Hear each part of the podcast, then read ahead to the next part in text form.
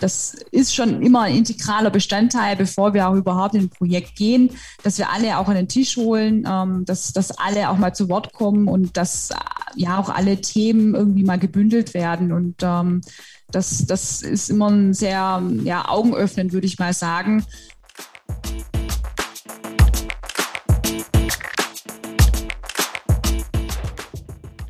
Herzlich willkommen zu Business Unplugged, meinem Interview-Podcast.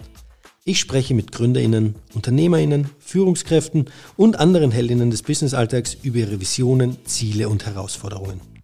Kurzum, spannende Themen, spannende Menschen, von denen man lernen kann und die inspirieren. Mein heutiger Gast ist Vanessa Kluge, Product Manager Digitalization bei der Contron AIS. Vanessa und ich sprechen über die Digitalisierung im Mittelstand und da ganz speziell über den Maschinen- und Anlagenbau. Wir sprechen darüber, wie Contron AES mit der Equipment Cloud KMU, die nur über begrenzte IT-Ressourcen, personell als auch infrastrukturell verfügen, auf deren Digitalisierungsreise unterstützt und dabei immer den Mehrwert für den Kunden als auch den Endkunden im Blick hat. Es geht um die Möglichkeiten der Differenzierung und den Erhalt der Wettbewerbsfähigkeit wie Digitalisierungsprojekte am besten durchgeführt werden und das alles anhand von Use Cases aus der Praxis. Jetzt wünsche ich euch viel Spaß beim Hören der neuen Folge vom Business Unplugged. Liebe Vanessa, herzlich willkommen zu Business Unplugged. Freut mich, dass wir es ähm, diese Woche geschafft haben, nachdem letzte Woche äh, ein, paar es ein paar Probleme gab mit der Verbindung. Äh, da hat sich der Status quo, äh, sage ich mal, der, des Digitalisierungsfortschritts in Deutschland ein bisschen wieder gezeigt. Aber ich bin froh, dass wir es heute geschafft haben und ein bisschen über das Thema Digitalisierung im Mittelstand und da vor allem im Bereich Maschinen- und Anlagenbau sprechen und äh, die Serviceplattform, die ihr bei äh, Contron AIS anbietet für den Mittelstand. Herzlich willkommen. Vielen Dank, Johannes. Äh, ich freue mich auch, dass ich heute hier dabei sein darf und mit dir äh, über ein paar Dinge reden. Sehr gut. Du, Vanessa, ich stelle dich kurz vor, damit die Zuhörerinnen und Zuhörer dich auch ähm, einordnen können ein bisschen. Du bist äh, Baden-Württembergerin, hast International Business studiert, hast dann, sag ich mal, nach dem Studium einen Abstecher zu Bosch gemacht und dann über ein, ein paar Zwischenstationen bist du dann zu Contron AIS gekommen, wo du aktuell Product Manager Digitalization bist und das Thema Equipment Cloud verantwortest. Zu dem Thema Equipment Cloud kommen wir dann auch nachher. Ich habe es kurz vorher schon erwähnt, es geht ja um so eine Service-Plattform, aber da werden wir schon nachher noch ein bisschen tiefer einsteigen. Ähm, zu Contron selbst. Contron wurde 1990 äh, ja gegründet, vor allem im Fokus auf ähm, Automatisierung von Anlagen in der Vakuumtechnik und da auch auf Basis von echtzeitbasierten Steuerungssystemen, ist äh, mittlerweile auf 160 Mitarbeiter angewachsen und versteht sich als System- und Softwarehaus. Und äh, Contron AES ist Mitglied des Silicon Saxony Netzwerks, äh, das äh, um Dresden herum oder sage ich mal um in Sachsen ähm, entstanden ist in den letzten Jahren. Und seit 2019 ist äh, die AES dann auch Teil der S&T AG aus Linz, einem internationalen Technologiekonzern, der auch knappe 5000 Mitarbeiter hat, nicht ganz. So, jetzt habe ich Contron kurz schon angeteasert ein wenig. Ähm, ich glaube, du kannst es besser vorstellen. Deswegen würde ich äh, dich bitten, vielleicht kannst du noch einmal, kannst du noch mein, meinen super äh, Ausführungen noch ein paar äh, Sachen ergänzen, um das Ganze auch noch vielleicht klarer zu machen, äh, wer denn Contron AIS genau ist und was ihr genau anbietet und macht. Genau, sehr gerne. Also wie du schon gesagt hast, wir sind Lösungslieferant für industrielle Software und wir beschäftigen uns eigentlich auf unterschiedlichen Ebenen. Also das heißt, von der SPS über die Maschinensteuerung hin zur Leitrechner- und Produktionssteuerung bis letztendlich ähm, zu Cloud-Lösungen.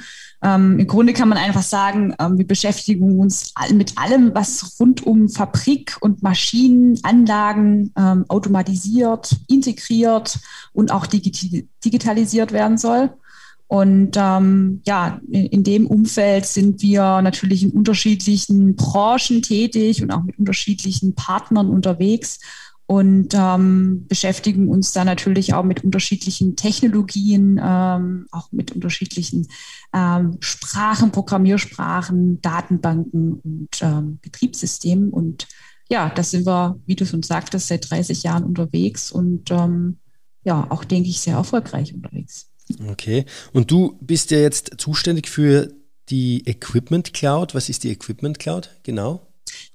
Ja, die Equipment Cloud ähm, ist eigentlich eine Plattform, die verbinden soll. Ähm, wir sprechen hier gerne auch immer von so einer gelungenen Symbiose. Das heißt, wir verbinden Menschen, Dinge, Daten ähm, rund um die Maschinen und Anlagen von Maschinenherstellern und ähm, versuchen dadurch eben auch ähm, ja, neue Informationen ähm, zu visualisieren.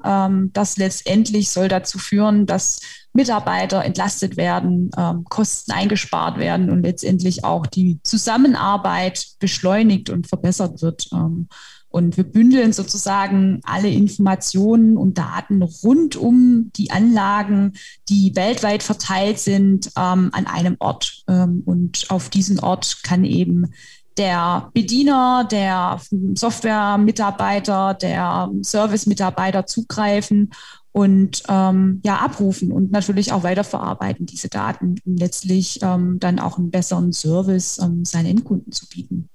Seht ihr euch da ein bisschen als ähm, Konkurrenz zu zum Beispiel Siemens MindSphere? Oder äh, wo, wo, wie unterscheidet sie euch da?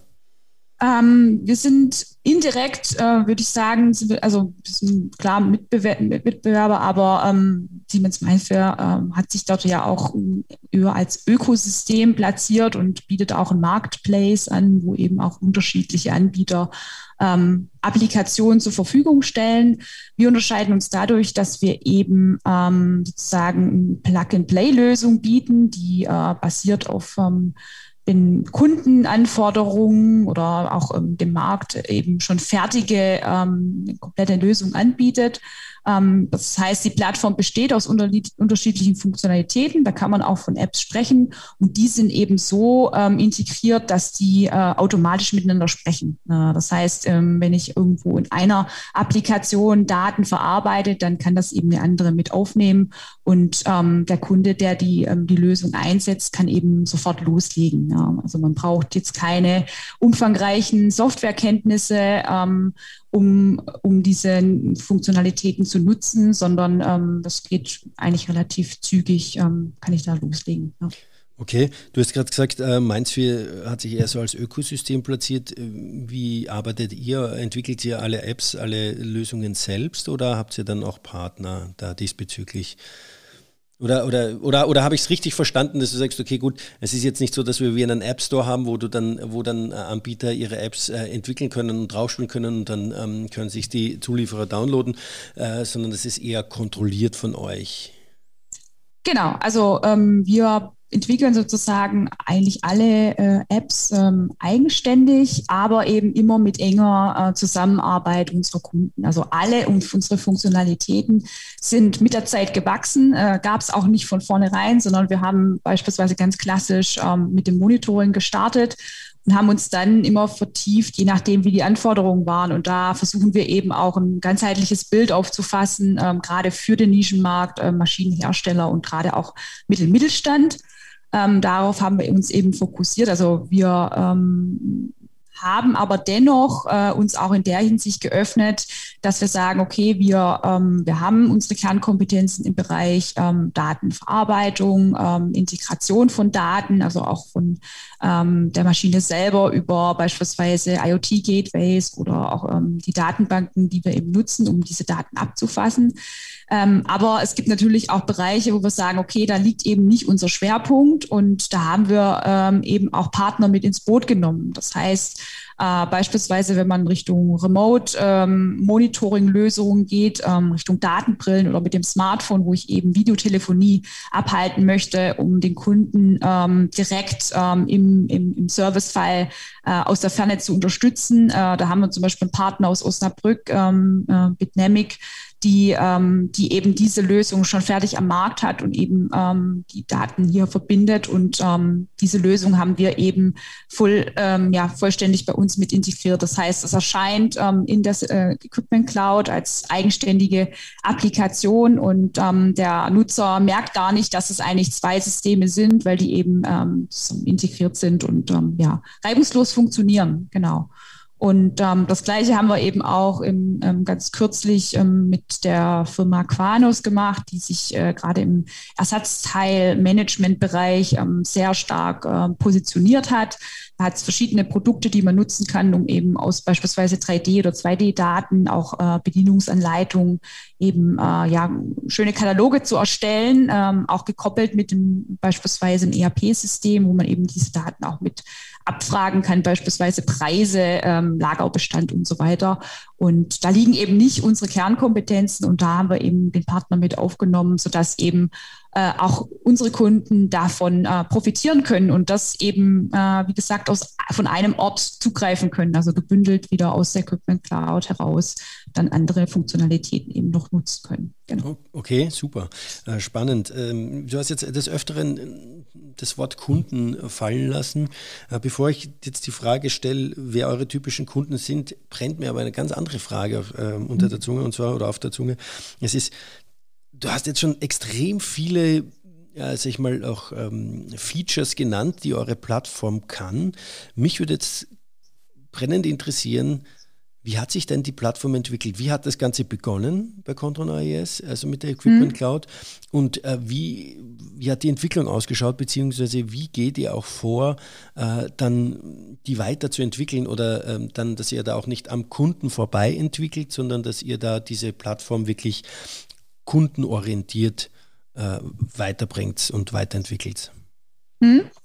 Ja, ähm, also begonnen hat äh, eigentlich alles vor ähm, knapp vier Jahren. Äh, dort haben wir zusammen mit unserer damaligen Mutter, Maya Burger, ähm, ganz eng zusammengearbeitet. Ähm, die sind äh, spezialisiert ähm, als Hersteller im Photovoltaikbereich, also st stellen Anlagen her äh, auf PERC-Technologie, ähm, wo eben Solarzellen ähm, produziert werden.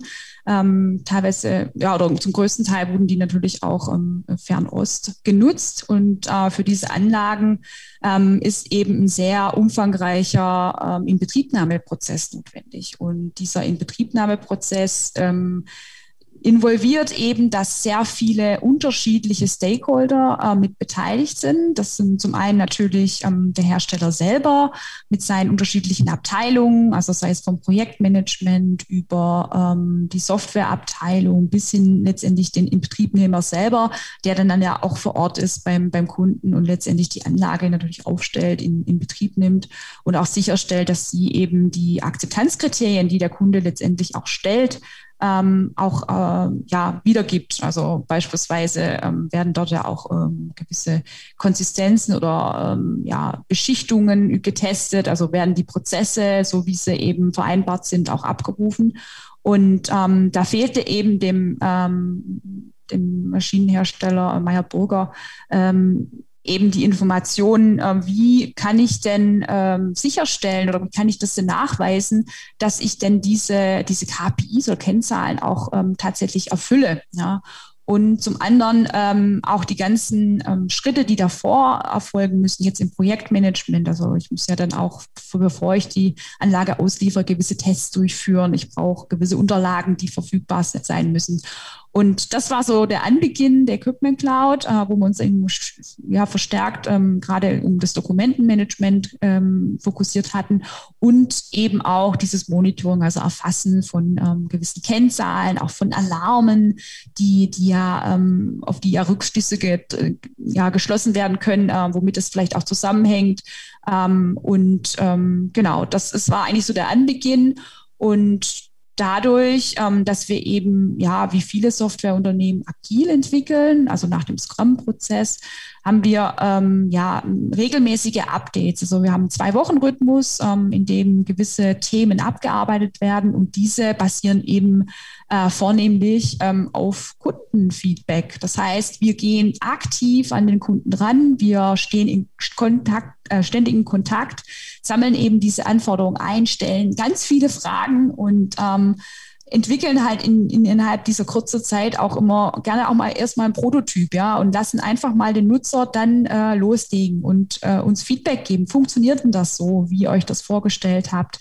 Wo gibt es vielleicht noch Themen, die ähm, ausgebessert werden müssen? Ähm, ähm, ja, und das hat sich eigentlich bewährt. Also so fahren, verfahren wir weiterhin. Ähm, natürlich jetzt auch mit einer größeren ähm, Kundenbasis und ähm, da versuchen wir auf unterschiedlichen Ebenen, sei es jetzt über über den Vertrieb, über das Projektmanagement, das natürlich auch gerade beim, bei der Pilotierung und auch bei der Einführung ein starke äh, Gewicht hat, ähm, hier eben auch Themen abzufassen, aber auch ähm, durch mich als Produktmanager äh, dann natürlich auch ähm, mit, mit Interessenten oder ähm, ja, die, die sich eben mit dem Thema auseinandersetzen, da auch ganz frühzeitig zu ähm, entdecken und ähm, rauszufinden, ja, wo, wo soll denn die Reise hingehen? Was sind denn da noch für neue Anforderungen, die, die wir vielleicht noch gar nicht auf dem Schirm haben?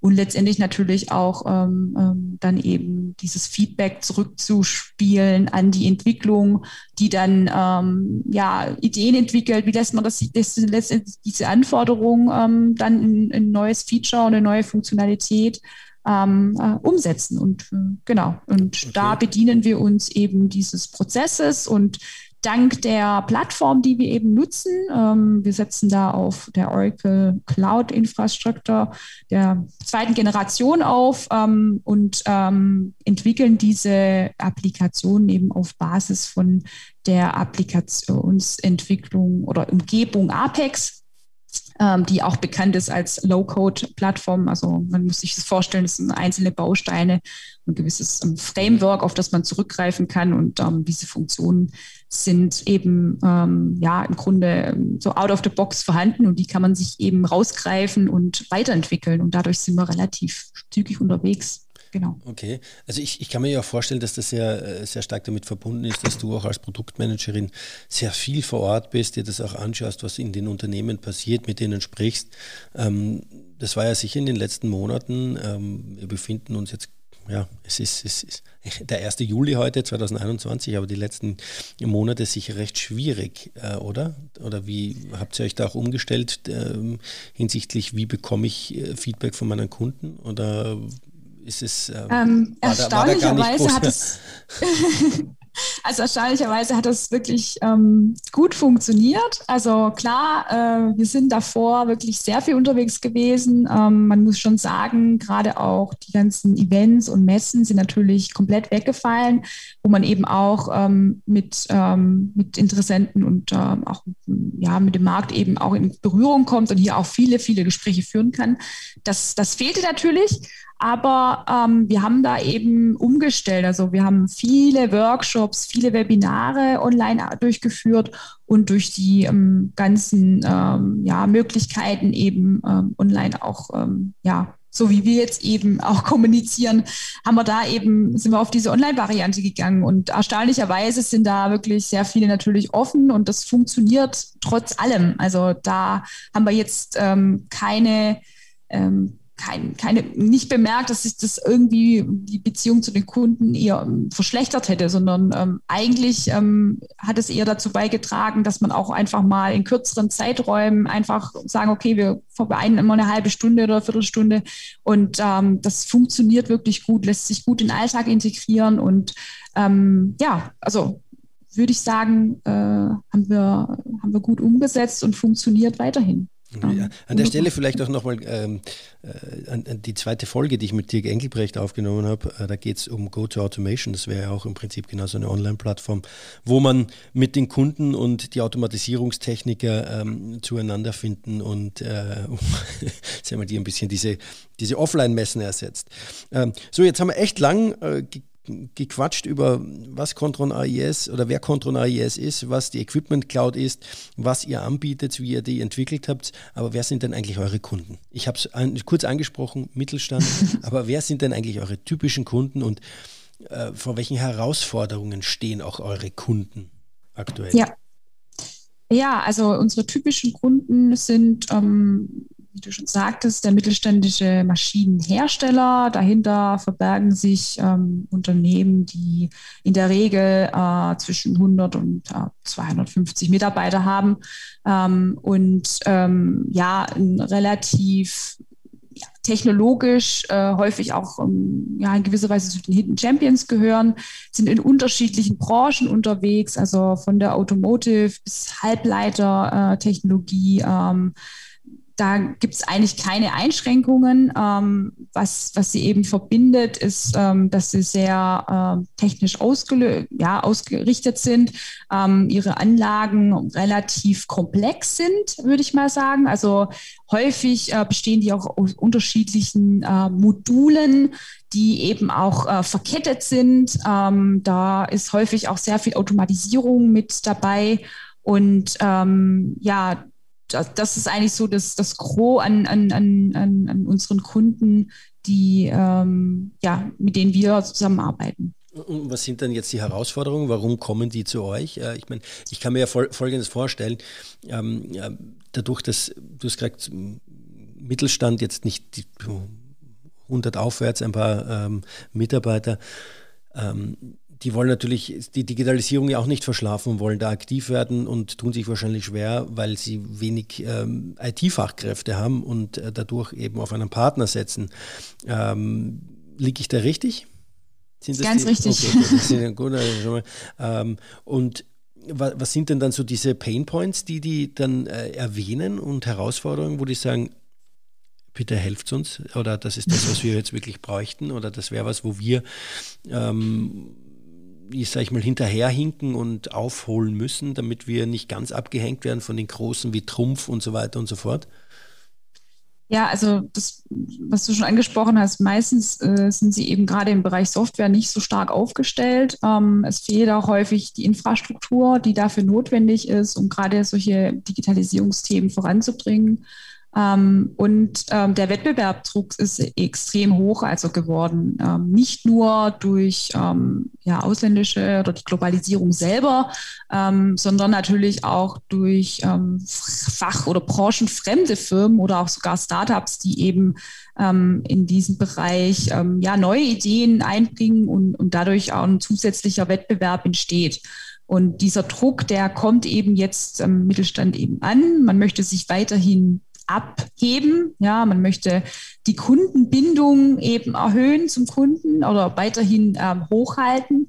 Ähm, und ähm, das sind eigentlich so die, die Hauptantreiber. Also ihnen ist bewusst, sie müssen im, im Bereich Digitalisierung ähm, vorangehen. Sie müssen hier was bewegen und ähm, viel haben sich schon ja, mit damit auseinandergesetzt, aber es fehlt in der Regel an dem, ähm, jetzt kann ich endlich loslegen. Also jetzt eine Entscheidung treffen oder ähm, vielleicht auch das, das richtige Toolset zu haben, das mich eben in diesem Prozess auch unterstützt. Ja. es fehlt heute häufig auch daran, dass ähm, ja die Motivation aus einzelnen Abteilungen kommt, weil die eben dort ähm, ja einen Schmerzpunkt haben, gerade im Servicebereich ist es, ähm, ist es sehr, sehr, ähm, entsteht halt ein großer Druck. Ähm, ich möchte ähm, mehr Umsätze generieren. Das ist in der Regel durch die äh, physischen Anlagen ähm, eigentlich sehr schwierig möglich. Es geht eher darum, also dort äh, wird ja häufig dann auch der eher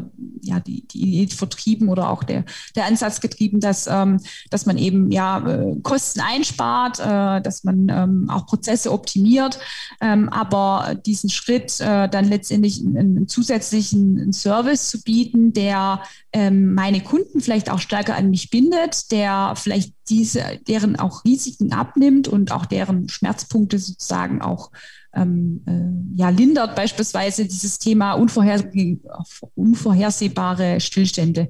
Das hat ja eigentlich jedes Produktionsunternehmen. Ähm, man begegnet ihnen häufig mit präventiver Wartung, aber ähm, letztendlich entstehen dort so hohe Kosten, die es natürlich zu vermeiden gilt. Und wenn ich dann ähm, als Hersteller eben ein System oder auch ein Service mit anbieten kann, der ähm, hier eben vorbeugend ähm, hilft, dass ich meine Anlagen eben länger ähm, nutzen kann, dass ähm, ich nicht überrascht werde durch, durch solche Stillstände, durch ähm, äh, gravierende Ausfälle, die, äh, die dann eben das so sorgen, dass ich auch die ähm, die Aufträge, die ich ähm, ja abliefern muss, nicht ähm, abliefern kann. Ähm, das äh, ist so ein, ja, sind solche Herausforderungen, die sie eben lösen wollen. Und da ist es natürlich hilfreich, wenn ein Partner ähm, entsprechend äh, Ideen mitbringt und ähm, ich da auch nicht viel investieren muss. Ja, also gerade was äh, die Infrastruktur oder auch was äh, das Know-how angeht, sondern ähm, das eben schnell einsetzbar ist. Wie, wie, wie, siehst du, haben die Unternehmen haben, machen, haben die sich schon Gedanken gemacht, eure Kunden, auch über eine wirklich übergeordnete Digitalisierungsstrategie oder sind es eher so äh, bottom-up getriebene Projekte, ähm, die dann auf euch zukommen? Ich meine, das Thema Digitalisierung ist ja wie das Thema schlanke Produktion und auch andere Themen. Ähm, das muss ja vom Management gewollt werden und auch ähm, äh, in gewisser Hinsicht ähm, zumindest, ähm, wie soll ich sagen, ähm, geduldet werden, zumindest. Mhm. Ja. Das ist ja das, das Minimum, äh, was, was notwendig ist, damit das auch erfolgreich sein kann. Ähm, genau. Wie siehst du das bei euren Kunden? Äh, haben die sich da schon Gedanken gemacht äh, oder müsstet ihr da auch noch einmal ein bisschen äh, begleiten, an die Hand nehmen, das mitmoderieren, dass man sagt, okay, gut, passt auf, nur die Automatisierung oder nur der Service dran, das ist, ist schön und gut, kann man euch auch alles machen, aber äh, das, äh, ihr müsst das ein bisschen ähm, sag ich mal, das, das Big Picture sehen von dem Ganzen? Ja, also ich würde sagen, teils, teils. Ähm, also jetzt im letzten Jahr hat sich schon herauskristallisiert, dass sich viele Firmen da schon eine gute Strategie aufgebaut haben, sich auch klar vor Augen führen, wo soll denn die Reise hingehen. Und es wird auch ähm, von, von Management auch sehr stark unterstützt. Ähm, aber es gibt natürlich auch andere, die gerade jetzt auch im Zuge von der Pandemie feststellen, ah, wir müssen jetzt wir müssen jetzt schnell handeln, ja, wir müssen jetzt hier wieder ähm, mithalten können.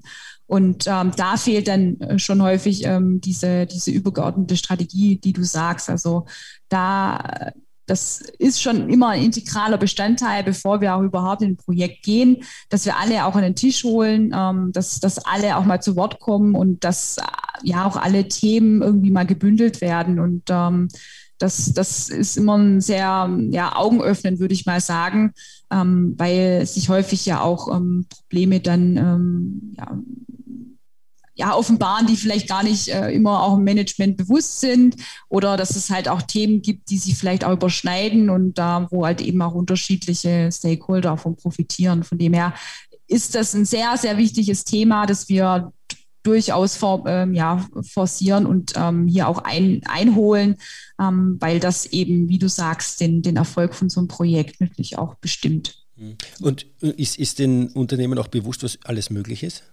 Also ich meine, das kann ja auch, ist ja auch ich, ich, also ich, ähm. ich habe viele Unternehmen, ich habe Kunden, die dann sagen, oh, okay, das ist auch möglich, das können wir auch machen. Aha, okay, gut, interessant. ja.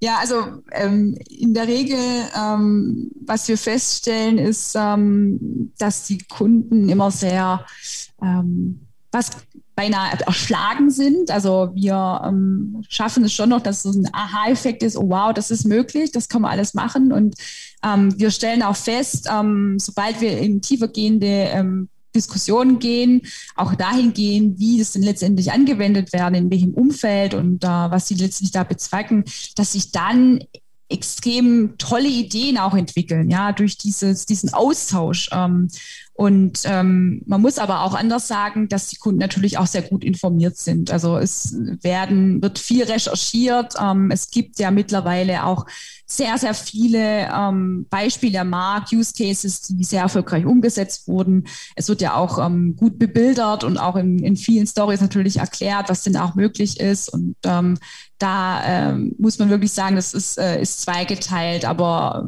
ja, Genau. Okay. Dabei würde ich es mal belassen. Also du hast im Prinzip so ein bisschen die gleichen Erfahrungen. Also ich, ich ist nicht nur, dass ich nur diese Erfahrung mache, die sagen, oh, das genau. Ich habe auch, hab auch Kunden, die, die richtig gut informiert sind und wissen, was machbar ist. Ähm, genau. Du hast jetzt gerade das Thema Use Cases und so weiter angesprochen. Hast du irgendwie ein schönes, griffiges Beispiel, äh, das äh, mal so ein so, so ein Projekt von euch irgendwie beschreibt, was ihr dann macht und was ihr dann wirklich könnt und wo ihr dann wirklich auch bei dem Kunden einen Mehrwert gestiftet habt, äh, der ähm, ja sagt, okay, das, puh, das war wirklich, äh, es hat uns wirklich weitergebracht, einen Schritt? Ähm, ja, gerne. Also wir, ähm, ich würde vielleicht mal hier die Firma Fabmatics ähm, aus, hier aus Dresden rausgreifen. Gerne. Ähm, ähm, ja, also Fabmatics ist ein Spezialist und Experte für die Automatisierung und Robotik von Materialflüssen und Handlingsprozessen. Das sind also sozusagen ähm, mobile Roboter, die in den Halbleiterfabriken ähm, unterwegs sind und beispielsweise Waferplatten von einem Ort zum nächsten oder von äh, einem Produktionsschritt zum nächsten transportieren. Und ähm, die Fabmatics ähm, bietet eben hier sehr individuelle Sonderlösungen. Ähm, wir haben entsprechende Produktvielfalt. Das heißt, man muss sich vorstellen, so ein Roboter ist jetzt vom Grund auf, von der Steuerung, vom Antrieb äh, vielleicht ähnlich, auch von, äh, von dem, vom Aussehen erstmal. Aber dennoch hat er natürlich auch unterschiedliche Komponenten, die sehr ähm, variabel sind. Und dadurch ergibt sich eben diese große Produktvielfalt und das äh, wiederum ist ein Problem natürlich für die Servicetechniker, ähm, die ähm, diese, diese Roboter natürlich dann auch verwalten und bei entsprechenden Anfragen eben eine große Kenntnis darüber haben müssen, ähm, was denn jetzt letztlich da verbaut ist, welche Einstellungen wurden da vorgenommen und was könnte jetzt zu dem äh, vorliegenden Problem geführt haben. Und ähm, die haben auch eine relativ lange Lebensdauer. Und so ergibt sich eben ein sehr dynamischer und sehr umfangreicher Lebenszyklus von diesen, ähm, äh, ja, von diesen Anlagen. Und ähm, was wir eben hier geschaffen haben, ist, ähm, sollte eben im Rahmen von ähm, auch einer Inbetriebnahme ähm, dort wurde es aber jetzt hauptsächlich intern genutzt, also all die Vorarbeit, die geleistet werden muss, bevor denn letztendlich ähm, diese mobilen Roboter an den Kunden gehen, ähm, müssen ja viele, viele Schritte absolviert werden, unterschiedliche ähm, ja, Abteilungsmitglieder mit involviert sein, also von der Entwicklungsabteilung, die eben auch gewisse Software liefert, die Updates, die aufgespielt werden müssen, bis hin zu äh, Parametrierungen von Kameras, die beispielsweise vorgenommen werden müssen, äh, bis letztendlich zur, ähm, ja, zur Auslieferung des Ganzen. Und ähm, ja, die Halbleiterindustrie ist ja auch dafür bekannt, dass sie ähm, technologisch sehr fortgeschritten ist und hier auch natürlich hohe Ansprüche an, ähm, an die Anlagen gestellt werden. Und äh, deshalb sind dort auch die Performance Tests, die sie da eben durchführen müssen zur letztendlich Abnahme beim Kunden, ähm, sind da sehr hoch. Und ähm, was wir eben hier geschaffen haben, ist, dass man diese ganzen Prozesse Arbeitsabläufe ähm, eben digitalisiert hat. Äh, früher war das so, dass sie da unterschiedliche Fileserver genutzt haben und Excel, was ja auch sehr gerne bekannt ist und überall noch Anwendung findet. Aber das Problem ist, es ist nicht multi-user-fähig. Ähm, man hat nicht immer diese Sicherheit, habe ich denn jetzt die aktuelle Checkliste vorliegen, mit der ich jetzt arbeiten muss? Oder ähm, wo liegt ihn dir nochmal? Was ist denn der letzte Stand meines Kollegen? Also sie haben da halt auch eine sehr große ja, Rotierung in den Teams selber, ähm, äh, weil die natürlich auch international unterwegs sind und da äh, kannst ja auch nicht immer denselben ähm, Mitarbeiter ähm, ja, dorthin schicken, sondern ähm, es ist halt eben ein Zusammenspiel aus vielen Leuten und da sind viele Absprachen natürlich notwendig und wenn man eben nicht die gleiche Datenbasis hat oder Informationslage, dann können da eben viele Probleme entstehen. Vor allem verlängert sich häufig dieser Prozess. Und deshalb war da ein großes ähm, Thema, eben diesen, diese ganzen Arbeitsabläufe ähm, ja, zu bündeln und auch vereinheitlichen. Ähm, Fabmatics also hatte ihr, da im Vorfeld. Ihr, Entschuldigung, also ihr habt die, die ähm ein, einerseits die Produkte und die Varianten digital abgebildet und dann aber auch noch äh, unterschiedliche Servicetätigkeiten dig äh, digitalisiert. Okay. Ganz richtig, genau. Also man hat erstmal so eine Struktur festgelegt, äh, wie sollen denn die ganzen Anlagen und Varianten, die wir haben in der, in der Equipment Cloud dargestellt werden, sodass jeder sie natürlich auch auf einfache Art und Weise wiederfindet. Das sind dann ähm, eben gewisse Baumstrukturen, die, die individuell gestaltet worden muss. Da muss man sich Gedanken machen, ja, wie ist denn eigentlich unser Produktportfolio überhaupt aufgebaut? Äh, welche Varianten haben wir denn? Haben wir denn Familien? Ja? Und all das musste eben im Vorfeld abgebildet werden und ähm, bei uns ist eben in der Lösung auch diese Anlage sozusagen der, der, ja, der Angelpunkt, also zentrale Angelpunkt. Alle Informationen werden eben entsprechend dieser Equipments ähm, oder Anlagen, man kann auch von gewissen Typen sprechen, abgelegt. Und so lässt sich das eben bei einfach wiederfinden. Wir haben Suchfunktionen mit ähm, integriert, sodass hier ähm, das eben für den Nutzer auch vereinfacht ist. Genau, also wir haben die Struktur geschaffen und im Anschluss daran nutzen wir eben ein Modul, das nennt sich Workflows und dort können eben solche Arbeitsabläufe ähm, abgebildet werden. Und da kann ich eben auch gewisse Abhängigkeiten festlegen, wann fanden die denn statt und eben hinter diesen Meilensteinen, die in diesem Prozess notwendig sind, können eben auch spezifisch Checklisten hinterlegt werden, die genau beschreiben, welche Aufgabe muss ich denn in welchem Schritt machen. Und ähm, dort werden dann eben auch ähm, gewisse Messungen vorgenommen, die werden wiederum synchronisiert mit den Stammdaten, sodass die auch immer auf dem aktuellen Stand sind. Und ähm, man bekommt halt auch ja, gewisse Push-Notifikationen oder E-Mail-Benachrichtigungen, wenn man im Verzug ist, wenn sich was geändert hat. Ähm, und jeder, der ähm, eben hier die Rechte hat, kann eben darauf zugreifen und weiß, wo steht denn jetzt gerade mein Projekt? Ja, wo stehe ich denn gerade im Inbetriebnahmeprozess? Wer ist denn jetzt gerade derjenige, der vielleicht das Bottleneck ist? Und ähm, wo kann ich denn vielleicht auch unterstützen? Wo kann es denn weitergehen? Und dadurch hat man eben äh, insgesamt geschaffen, dass sich ähm, die gesamte, ja, die Dauer dieses Inbetriebnahmeprozesses eben halbiert hat ähm, ja, dadurch, dass man halt mehr Transparenz geschaffen hat und ähm, genau. Ja, aber das war jetzt im Prinzip jetzt ähm, der Mehrwert für den Kunden ist, dass er jetzt nur die Hälfte der äh, Inbetriebsnahmezeit äh, zu zahlen hat.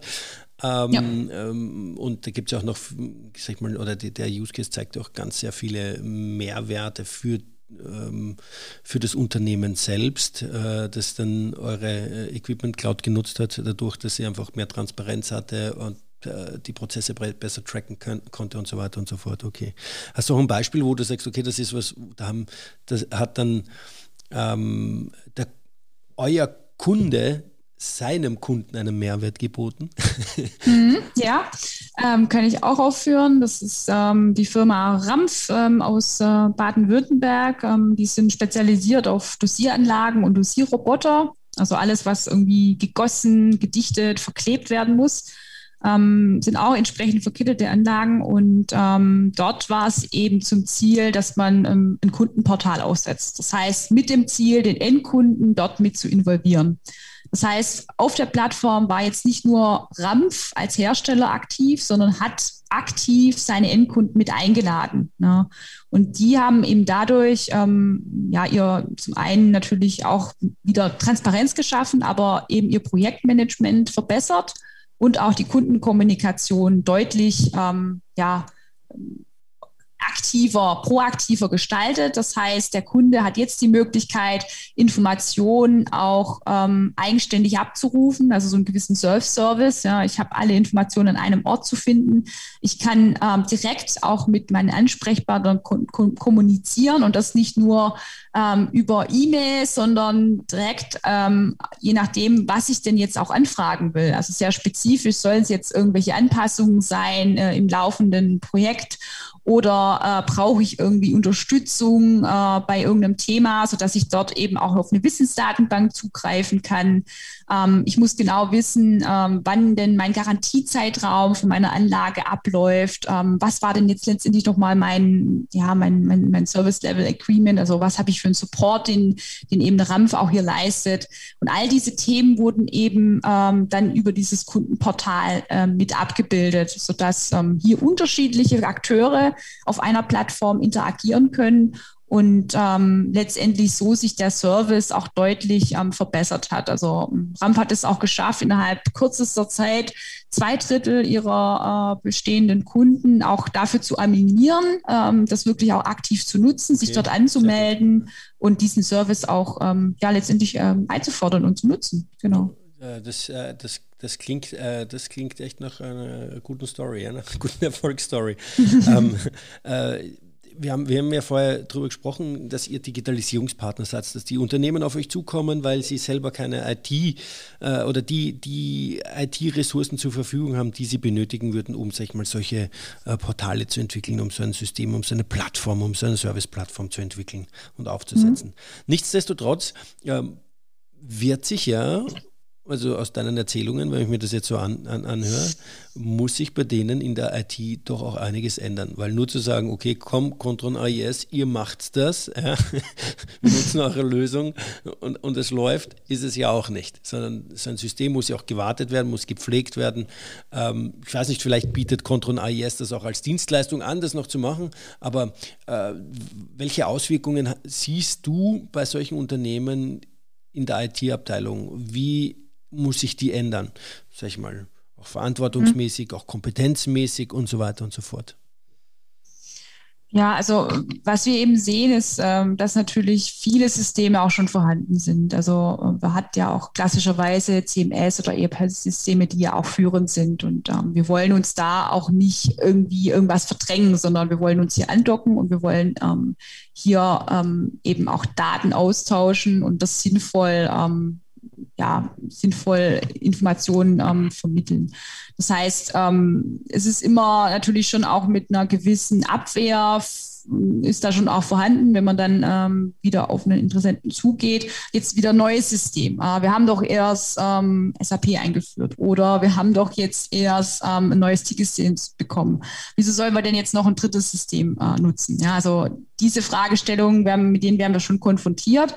Und ähm, wir versuchen eben, ähm, das dann so zu lösen, dass wir sagen, okay, ähm, ihr habt ähm, das Problem, aber letztendlich, dass ihr bei all den äh, eingehenden Systemen, eingangs genannten Systemen eben häufig ähm, nicht die Möglichkeit habt, eben auch externe ähm, ja, mit zu involvieren.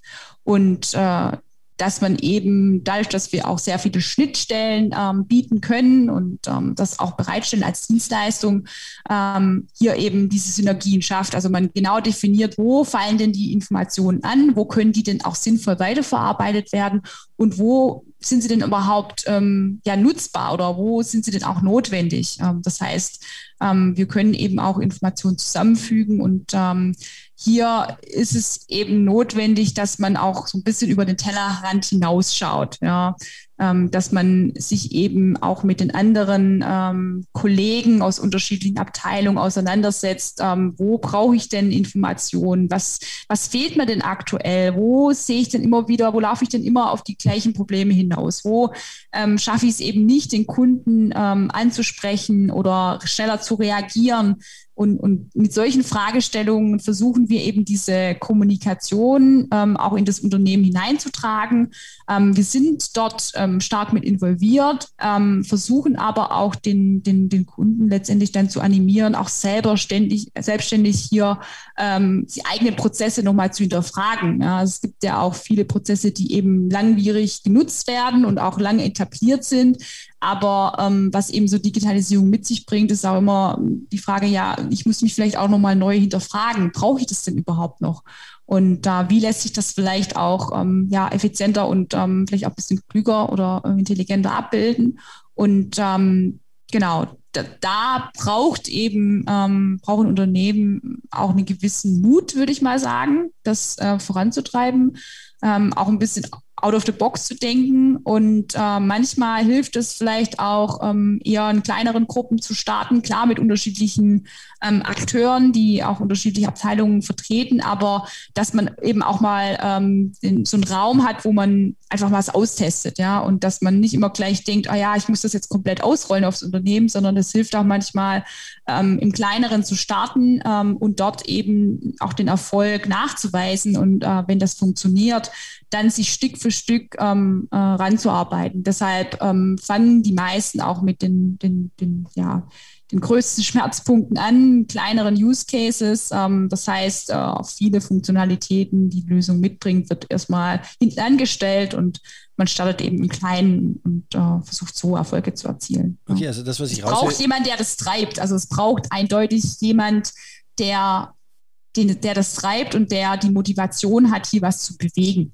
Ja, das, okay. das ist essentiell. Ja. Äh, das, was ich raushöre, ist, ähm, dass auch dieses Silo-Denken im Unternehmen äh, gebrochen werden muss, also Unternehmen genau. äh, abteilungsübergreifend, vor allem auch die IT, dass die IT nicht nur noch die IT ist, sondern auch aktiv die anderen Prozesse, die ähm, Auftragsabwicklungsprozesse, die Serviceprozesse etc. verstehen muss, um da auch entsprechend zu entwickeln.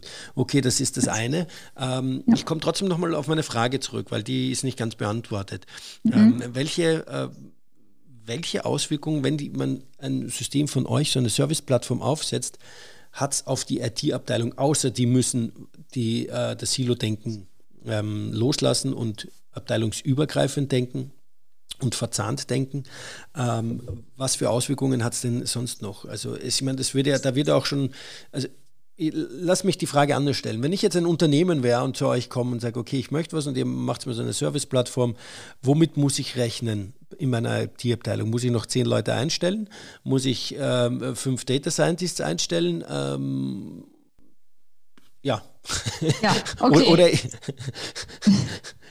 das, das in, in die Richtung mal, dass man sich ein bisschen vorstellen kann, wie das ist, weil das ist ja auch ein Mehraufwand. Ich meine, ich muss ja auch, äh, ich muss ja auch meine ganzen ähm, Stücklisten und so weiter und meine Varianten pflegen und, und kontinuierlich äh, up to date halten, damit ich nicht irgendwie Datenmüll produziere. Genau, genau. Also es kommt natürlich immer darauf an, wo ich starte. Ja, wenn ich hier schon eine gute Datenablage habe, dann ähm, ermöglicht das natürlich über gewisse REST-APIs, die wir zur Verfügung stellen, auch eine ähm, Synchronisierung auf automatische Weise. Ja. Ähm, es kommt immer darauf an, ähm, wie, ähm, ja, wie tief ich auch eingreifen will. Also viele Unternehmen, die eben den größten Mehrwert darin sehen, ähm, ihre Maschinendaten natürlich auch auszuwerten ähm, und darauf basierend beispielsweise Wartungen einzusetzen, Dort ist es dann natürlich notwendig, dass die IT-Abteilung stärker mit involviert ist. Das heißt, es sind ja auch immer recht kritische Daten. Da muss ich mir auch Gedanken machen, ja, will ich die denn über austauschen? Bringen die mir was? Also da ist, ähm, ist es schon notwendig, dass man sich tiefergreifend damit auseinandersetzt. Ähm, wir haben ähm, die Erfahrung gemacht, dass äh, das in der Regel mit dem vorhandenen Team gestemmt wird, aber ähm, die eben auch Zeit dafür freigeschaufelt werden müssen. Also dass dann eben auch sie ein Zeitkontingent zur Verfügung haben, das beispielsweise von dem operativen äh, Geschäft abweicht und äh, ich mir da Zeit nehmen muss. Also es ist, wenn wir loslegen, ähm, im Grunde ist schon ein gewisser Aufwand notwendig, um gerade diese Daten aufzubereiten, um auch die Schnittstellen, ähm, Bestimmungen, Abstimmung äh, vorzunehmen. Ähm, aber wir bieten eben hier ähm, bei dem erst beim Loslaufen eben diese Unterstützung, ähm, dass wir das dann auch letztendlich äh, übernehmen. Also es ist halt die Vorarbeit. Wir müssen wissen, um was es geht, um was es sich handelt, was für Schnittstellen wir nutzen und wie die Daten zu verstehen sind. Und dann äh, übernehmen wir das und ähm, leisten hier einen großen, großen mhm. Teil der Arbeit. Und dann ist natürlich notwendig, dass ich mit dem System auch arbeite, dass ich mich einarbeite, dass ich mich mit den äh, Funktionalitäten auseinandersetze. Die Administration muss jemand übernehmen. Ja, ähm, äh, wir haben die Erfahrung gemacht, dass das häufig auch auf unterschiedliche Schultern äh, verteilt werden, je nachdem, ähm, welcher Bereich eben betroffen ist, sodass, ähm, sodass äh, ja, das nicht bei einem liegt. Ja, genau. Okay. Ähm, fließen diese Faktoren bei euch, ich meine, wird es sich ein Business Case gerechnet werden vorher auch, fließen diese Faktoren alle bei euch mit ein dann? Oder bei den Unternehmen oder sagen die, nee, und das, das wird sich dann schon rentieren? nee, das ist schon, ähm, ist, ja, das ist schon ein Aspekt, der ähm, natürlich ähm, schwer wiegt und ähm, letztendlich möchte ich natürlich daraus auch ja, Nutzen ähm, abziehen, äh, dass äh, man ist eben auch eine Investition, ähm, die dadurch, dass sie natürlich auch strategisch angesiedelt ist, viele Abteilungen betrifft, ähm, hat das natürlich Auswirkungen. Deshalb ähm, soll das äh, soll das natürlich schon auch ähm, ja, Mehrwert bieten. Und ähm, diese Rechnungen ähm, werden vollzogen. Wir gehen meistens in der Regel vor, dass wir eben ähm, uns überlegen, was sind denn Themen, die die Zeit fressen, die immer wieder Probleme ähm, schaffen und wie können wir die vielleicht auch quantifizieren. Also wenn ich jetzt von einer Inbetriebnahme spreche und ähm, ich muss jetzt dort ähm, zwei oder dreimal im Jahr, ähm, keine Ahnung, für eine Woche hinfahren, dann werden eben diese ganzen Reiskosten und natürlich auch den Aufenthalt, ähm, die Arbeitskosten, die dann dort werden dann eben angerechnet, ja. Und äh, in der Regel lässt sich das eben dann mit der Lösung ähm, zumindest halbieren, wenn nicht ähm, sogar mit einem größeren Ansatz angehen. Und so lassen sich gewisse Aspekte, je nachdem, was der Kunde eben realisieren möchte, ähm, schon auch quantifizieren und eine gewisse ROI-Berechnung dann eigentlich auf, ähm, aufsetzen, die ähm, in der Regel sehr augenöffnend ist. Ähm, wenn du, wenn du ähm, jetzt auch sprichst von der Digitalisierung vom Service und so weiter und von den Prozessen, du hast das vorher erwähnt in deiner Ausführung, vielleicht sich auch zu überlegen, was kann man weglassen und so weiter und so fort. Das ist ja im Prinzip oftmals, äh, sag mal, wenn ich jetzt einen, einen, einen Prozess, äh, einen schlechten Prozess digitalisiere, ist halt ein schlechter digitaler Prozess. Ähm, anstatt dass ich, äh, sprich, Konklusio ist eigentlich, ich muss mir vorher mal Gedanken machen, ähm, wie schaut mein Prozess aus, äh, wo ist Verschwendung drin, wie kann ich die Verschwendung rausnehmen. Wie, wie ist da deine Erfahrung und was ist da auch deine Empfehlung an die Unternehmen, wie man da dran gehen soll? Ja, sollen die sagen, okay, komm, passt auf, kriegt jetzt mal eure Prozesse zuerst in den Griff und dann, dann kommt es zu uns oder äh, sagt sie, okay, wir helfen euch dabei? Oder sagt sie, nö, wir machen das, wir digitalisieren es euch einfach, wenn ihr wollt. Ja. Wir weisen euch darauf hin, aber ja. Ähm, naja, also wir fordern schon gewisse ja, Eigenständigkeit hier ein. Ja, also wir sind äh, vordergründig natürlich ein, ein Softwareunternehmen, äh, das sich äh, auf die Software spezialisiert. Ähm, wir, wir haben sehr viel Erfahrung in, in, in der Branche. Ähm, dennoch äh, stecken wir natürlich ähm, in den einzelnen Prozessen nicht in der Tiefe drin. Ja, also wir bieten äh, schon die Möglichkeit, dass man hier Feedback mal einfordert. Aber ähm, in der Regel, wenn es auf diese Prozessebene geht, ähm, haben die Kunden eben Spezialisten, die sich damit auseinandersetzen und ähm, die, äh, die, die sich dann dort im Team sondieren und ähm, diese Prozesse selber ähm, zu hinterfragen. Ja. Und, also, ähm, weil, weil ich habe da den, die, die Erfahrung gemacht, dass viele Unternehmen auch ja, vor allem auch kleine, da schleifen sich vor allem die Prozesse ein, wie sie schon immer waren. Und wenn man dann einmal hergeht und sagt, okay, man macht mal mit euch einen strukturierten Workshop und macht einen nimmt den Prozess auf und zeichnet den, visualisiert den mit so einem Swimlane-Diagramm, ja, ein ganz simples Tool, eine ganz simple Methode, dann äh, ist das schon mal so ein bisschen ein, ein, Augenöffner und dann denke ich, okay, gut, puh, ja, da ist doch äh, viel Verschwendung drin und Information wird hin und her geschippert von A nach B und äh, wird fünfmal aufgenommen, ja, also kann sich auch so einen Informationswertstrom aufnehmen. Mhm. Ähm, äh, und sehen dann auch, dass da oftmals richtig Potenzial noch drinnen ist. Ja. Ähm, sagt ihr, kümmert es euch darum, wenn ihr jetzt keinen habt? Weil es, also, oder wie siehst du das? Ja, wie siehst, wie siehst denn, ich sage nicht, wie ihr das macht, aber wie siehst denn du das persönlich? Ja, ähm, ist das, ist das ein Tipp, den du deinen Kunden geben würdest oder überhaupt Unternehmen, die jetzt sich digitalisieren wollen, die sich sowas überlegen, dass die sowas tun sollen? Ja, definitiv. Also ähm, das ist auch eine meiner Erfahrungen, dass es ähm, man sich eigentlich konsequent hinterfragen sollte. Und ich denke, ähm, dass es äh, häufig auch ähm, sehr offensichtlich wird, äh, wenn irgendwas nicht funktioniert. Also wenn man immer wieder an die äh, an gewisse Grenzen stößt oder es auch immer wieder gleiche Fragen aufkommen, ähm, dann, dann kann der Prozess an sich natürlich ein, ein, Grund sein, warum es nicht funktioniert, ja, oder diejenigen, die involviert sind. Und äh, deshalb äh, finde ich das eine gute Herangehensweise. Ich habe selber oder wir haben hier keine Erfahrung gesammelt, ähm, wie man sowas bewerkstelligt. Ja, das okay. muss ich ganz offen sagen. Ja. ja. Ne, okay, super. Du, dann ähm, hätte ich noch ähm, zwei Fragen zum Thema Datensicherheit und Mehrwert aus den Daten generieren. Ich hatte äh, vor ein paar Folgen, ich glaube drei oder vier Folgen ist es her, ähm, Theo Steininger von Erium äh, zum Thema Data Science und da haben auch über das Thema Datensicherheit gesprochen. Und äh, seine Meinung war da ganz interessant und spannend. Äh, mich würde jetzt mal deine Meinung äh, interessieren, weil das Thema Datensicherheit, Datensouveränität, ähm, wie sehen denn das eure Kunden und wie siehst du das? Ja, Datensicherheit ist ein sehr heikles Thema. Ähm, gerade da ja auch viele Daten, ähm, die von den Maschinen ähm, erfasst werden, äh, natürlich äh, sehr ähm, wettbewerbs ähm, unterscheidend sind, würde ich mal sagen, und äh, auch die Maschinen letztendlich ausmachen. Ähm, ich spreche da im Speziellen natürlich über die Prozess, äh, Prozessdaten, ähm, die, die erfasst werden. Und deshalb ist das ein, ein Thema, das ähm, sehr ja, umfangreich auch im, im, im Zuge der Geschäftsanbahnung natürlich ähm, diskutiert wird mit dem Kunden. Ähm, wir haben versucht, ähm, das ähm, so ja, transparent zu gestalten, dass äh, den Kunden eben auch klar ist, was denn mit den Daten geschieht.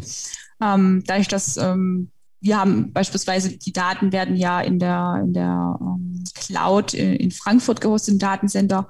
Ähm, gehen wir da eben ähm, auch ganz offen damit um, was wir für Sicherheitsmaßnahmen ähm, ergriffen haben, um eben sicherzustellen, dass die Daten ähm, nicht verloren gehen oder ähm, damit auch äh, ja, gewisse Daten, ja, Weiterverwendung in irgendeiner Form äh, vollzogen wird, die, ähm, die eben nicht äh, vorgesehen ist. Das heißt, wir haben eigentlich von vornherein auch ausgeschlossen, dass wir die Daten, die erfasst werden, auch weiterverarbeiten dürfen. Also unser Geschäftsmodell basiert nicht auf ähm, der, ähm, der Erfassung der Daten und letztendlich ähm, äh, die, diese dann zu analysieren und ähm, weiter zu verkaufen oder daraus gewisse analytischen oder ähm, Schlüsse zu ziehen, sondern ähm, die Daten gehören letztendlich dem, dem Kunden und äh, wir haben auch keine Zugriffe auf die Container, in denen die Daten eben abgelegt werden im Datencenter ähm, so stellen wir eben sicher, dass ähm, ja, der, der, Kunde da ein gewisses Vertrauen natürlich ähm, gegenüber uns als Anbieter hat.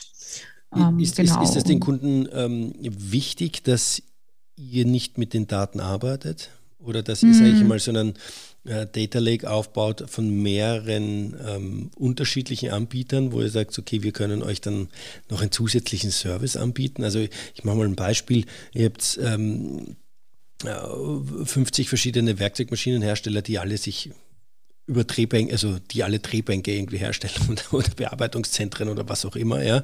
Also ein sehr ähnliches Produkt und äh, ihr habt dann Zugriff auf deren ihre Daten äh, und könnt die dann nutzen und auswerten und ähm, dadurch äh, auch den Kunden selber, diesen, diesen 50 äh, Bearbeitungszentrenherstellern, auch noch einen anderen Mehrwert bieten, den sie vielleicht ihrem Kunden nicht bieten können.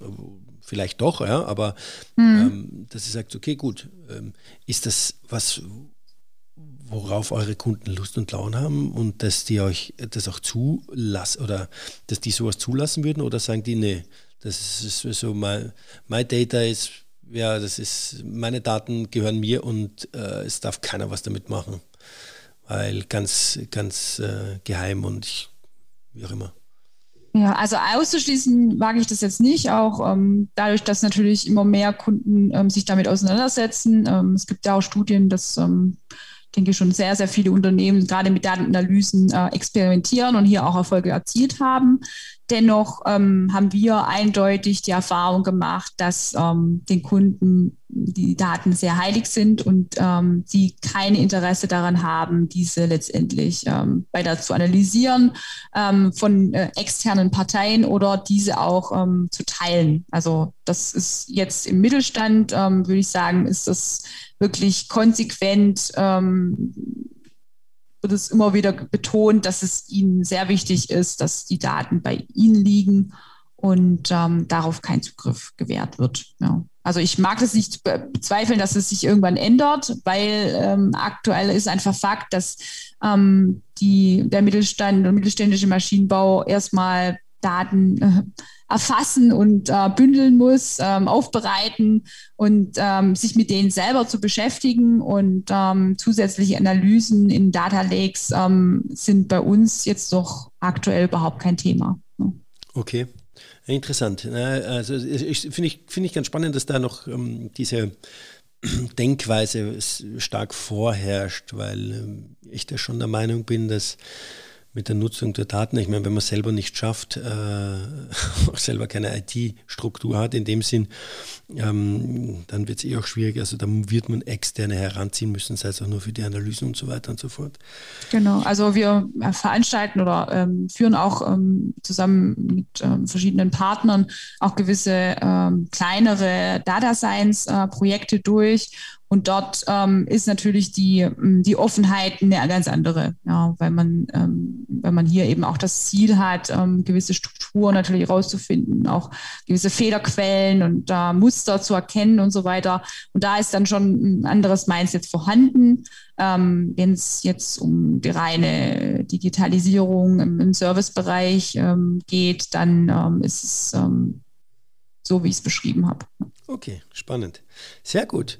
Ähm, äh, Vanessa, dann kommen wir auch jetzt schon zum Ende und zu meinen ähm, traditionellen, äh, zu meiner traditionellen letzten Frage und zwar deinen, deiner drei Learnings, die du in deinem Leben, in deiner Berufslaufbahn, wie auch immer mitge mitgenommen hast, die du ähm, den Zuhörerinnen und Zuhörern, Unternehmern, wem auch immer gerne mitgeben möchtest? Okay, ähm, ja, ähm, mal gucken, was mir da so einfällt. Äh, ich würde sagen, die schwierigste Frage von allen.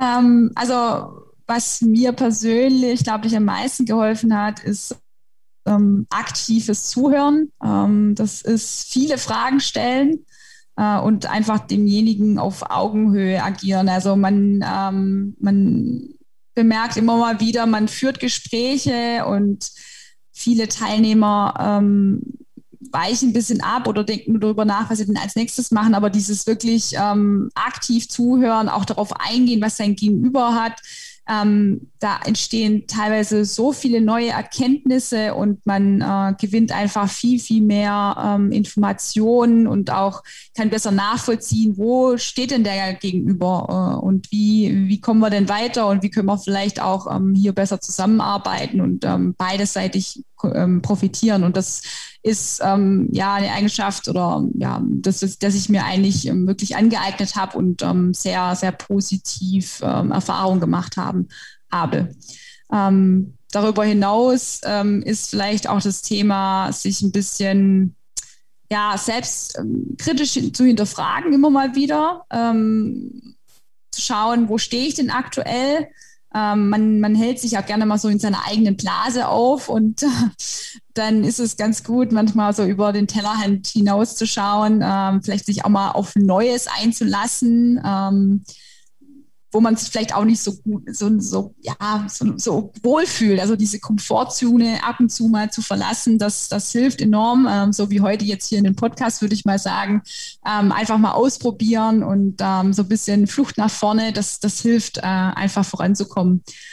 Und auf der anderen Seite auch das Thema äh, trotzdem geduldig zu sein und auch so vielleicht ein bisschen achtsam mit sich selbst, ähm, auch mit dem Team. Ähm, häufig äh, lösen sich gewisse Probleme auch von ganz alleine auf oder mit gewisser Zeit äh, äh, ergibt sich dann doch auch eine Lösung. Also äh, es hilft nicht immer nur Druck aufzubauen, manchmal ist auch äh, ja, ein Schritt zurückzugehen und mhm. ähm, äh, ganz hilfreich. Ja, ja schön. Ja, es sind, sind, sind schöne Learnings oder schöne Themen, ja, die du da, die du da hast.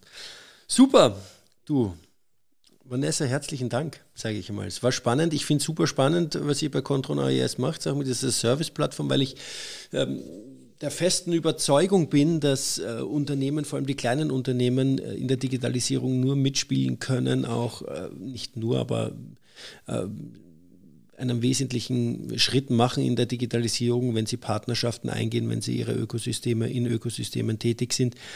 Ähm, um da auch, äh, sage ich mal, ihre Kräfte zu bündeln und dann, äh, sage ich mal, gemeinsam voranzuschreiten, weil heutzutage nicht mehr alles von einem selbst machbar ist, außer, sage ich mal, ja, man heißt irgendwie Siemens oder GE oder ja, you name it, also die großen. Äh, aber selbst da, es gibt so viele Möglichkeiten, ähm, wo man andocken kann, mit denen man kooperieren kann und zusammenarbeiten kann. Und ihr setzt da wirklich ein ganz, ganz schönes Beispiel für ähm, einen Partner im Mittelstand und vor allem im Werkzeug- und Maschinenbau. Herzlichen Dank für, äh, für die Zeit und auch fürs Gespräch. Ähm, und ähm, ja, ich wünsche dir jetzt noch einen schönen Tag und äh, auf das äh, ihr jetzt am Wochenende dann ein schöneres Wetter habt als die letzten Tage. ja, vielen Dank. Es hat wahnsinnig Spaß gemacht. Vielen Dank nochmal für die Einladung. Ähm, ja, gerne, gerne. Das Jederzeit wieder. An dich. Ja. Bis dahin. Alles klar, super. Danke, Vanessa. Bis bald. Ciao. Bis bald. Tschüss. Das war das Interview mit Vanessa Kluge. Infos zu Vanessa und Contron AES findet ihr in den Show Notes. In zwei Wochen begrüße ich dann Dr. Markus Westermeier von der Spanflug Technologies GmbH bei mir im Podcast. Ein Interview, auf das ich mich im Vorfeld sehr gefreut habe, da Markus und ich nicht nur gemeinsam Zeit am Institut für Werkzeugmaschinen und Betriebswissenschaften verbracht haben, sondern weil das von ihm mitgegründete Unternehmen Spanflug in einem stark diskutierten Thema, nämlich dem Manufacturing on Demand, unterwegs ist. Wer wissen möchte, wohin da die Reise geht, sollte unbedingt reinhören. Bis dahin gerne Feedback zum Podcast, Vorschläge für Interviewpartnerinnen und Partner am Podcast at oder über LinkedIn oder Instagram. Ich freue mich über alle Rückmeldungen. Danke schon mal im Voraus und wie immer freue ich mich, wenn ihr dann in zwei Wochen wieder mit dabei seid. Bis dahin alles Gute und viel Spaß.